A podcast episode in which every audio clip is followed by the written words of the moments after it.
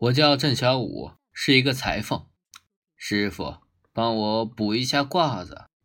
我抬头，嘿，稀奇，竟是长醉倒在这条街上的一个老乞丐。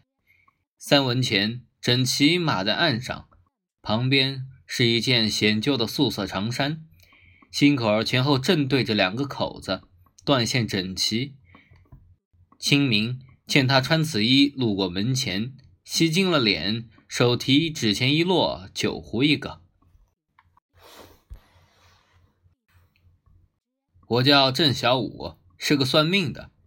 游走江南，杨柳岸边看风景，忘了生意。一人拍我肩，回头，仙风道骨一先生说：“我赠你一句可好？”原来是同道中人。他摊开手，手心上书“人妖殊途”。我摊开手，手心上说：“老子愿意。”那日清晨，我也给自己披了一卦，然后亲了娘子去摆摊，如往日。我叫郑小武，是个渔夫。暴雨突至，大浪几乎掀翻了我的船。绝望时刻，船突然稳了下来。我站在船头纳闷。